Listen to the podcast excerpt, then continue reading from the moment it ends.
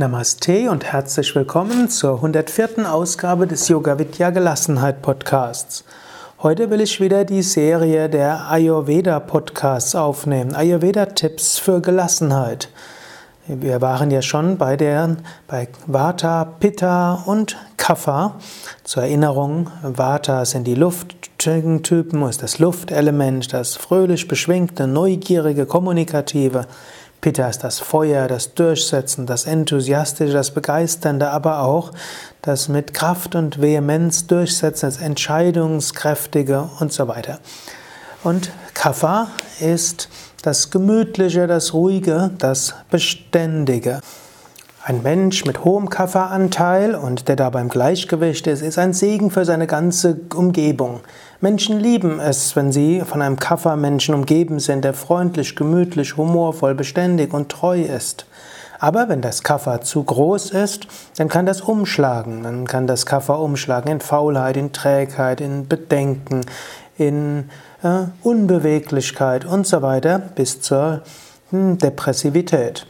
Wenn du zu viel Kaffer hast, dann gilt es, dieses Kaffer zu reduzieren.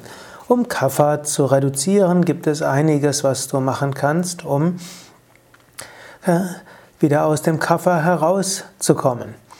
Einige Möglichkeiten, um aus Kaffer herauszukommen, bieten zum Beispiel die Ernährung mit scharfen Gewürzen, mit bitterem, mit äh, Verzicht auf Süßes und Fettes. Äh. Ein Kaffermensch kann sogar Kaffee und Schwarztee vertragen. All das, was ihn ein bisschen in die Gänge bringt, insbesondere dann, wenn sein Kaffer zu stark ist. Ein Kaffermensch kann auch von der Meditation sehr gut profitieren. Insbesondere hat Meditation einen großen Vorteil, ist es nicht zu anstrengend. Und gerade jemand mit hohem Kafferanteil ist ja eher träge. Ist vielleicht schwierig, ne, morgens früh genug aufzustehen, aber wenn der Kaffermensch oder der Mensch mit zu viel Kaffer eine Zeit findet, wo er aufsteht, Meditation ist etwas Gemütliches und etwas Schönes.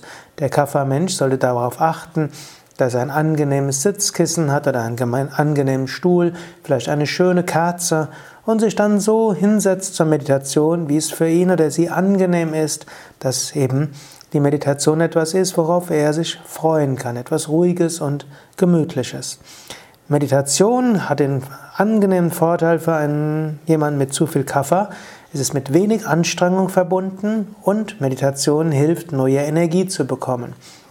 Gerade die energieerzeugenden Meditationen, wie zum Beispiel Mantra-Meditation oder auch die Energietechniken des Kundalini-Yoga oder die Chakra-Meditation, sind ausgesprochen hilfreich, um Kapha zu reduzieren, denn Prana-Erweckung, neue Energie und neue Positivität helfen, sehr schnell äh, wieder in die Gänge zu kommen.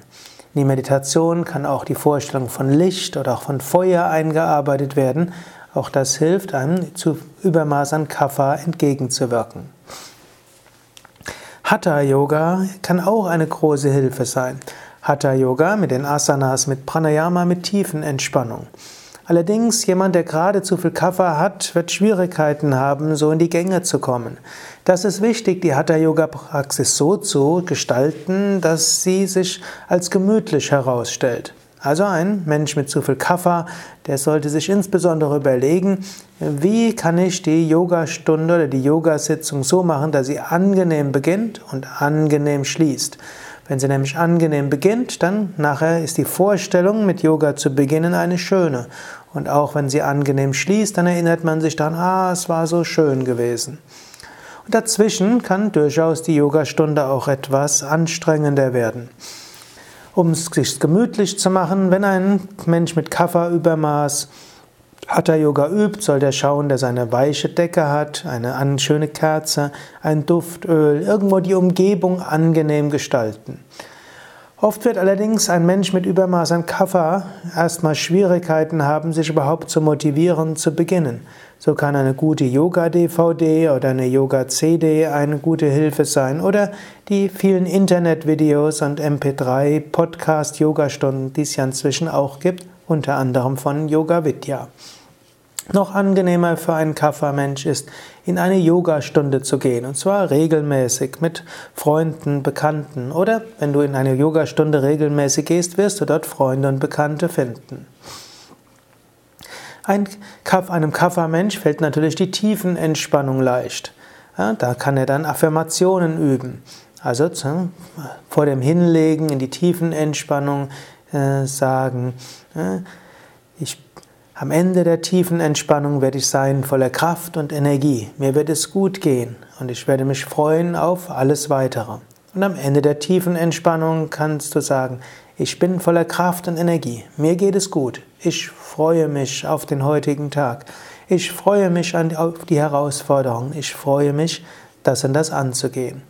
Also gerade für einen Kaffermenschen ist diese Vorfreude gut, sind Affirmationen gut, ist sich selbst von vornherein zu motivieren gut.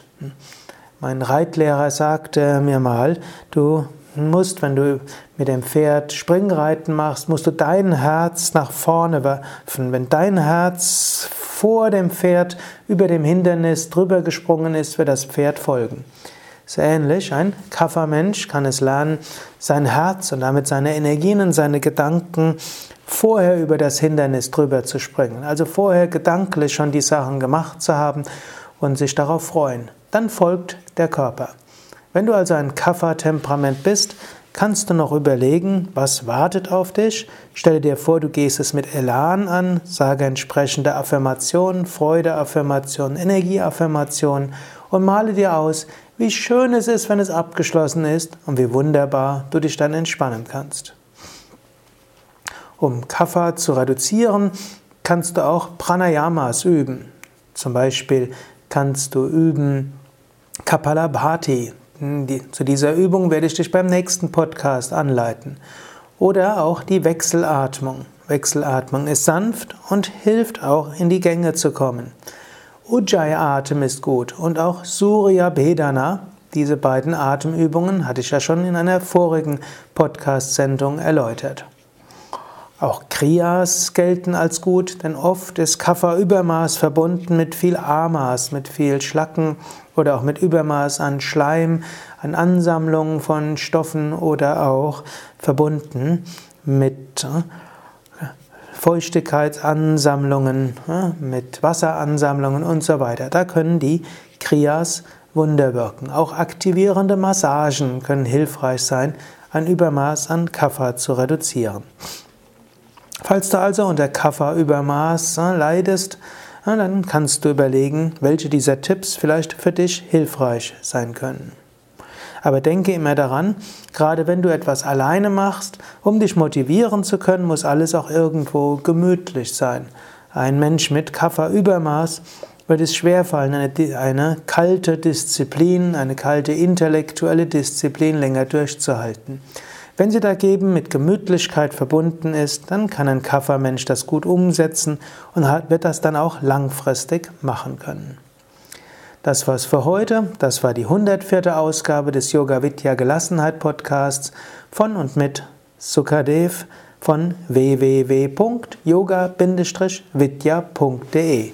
Auf diesen Internetseiten findest du auch viel über Ayurveda. Du brauchst bloß auf die Internetseite zu klicken und dann gibt es oben rechts ein Suchfeld und dann kannst du alles eingeben, wozu, worüber du etwas wissen willst auf dem breiten Gebiet von Ayurveda, Yoga und Meditation und du wirst höchstwahrscheinlich fündig werden.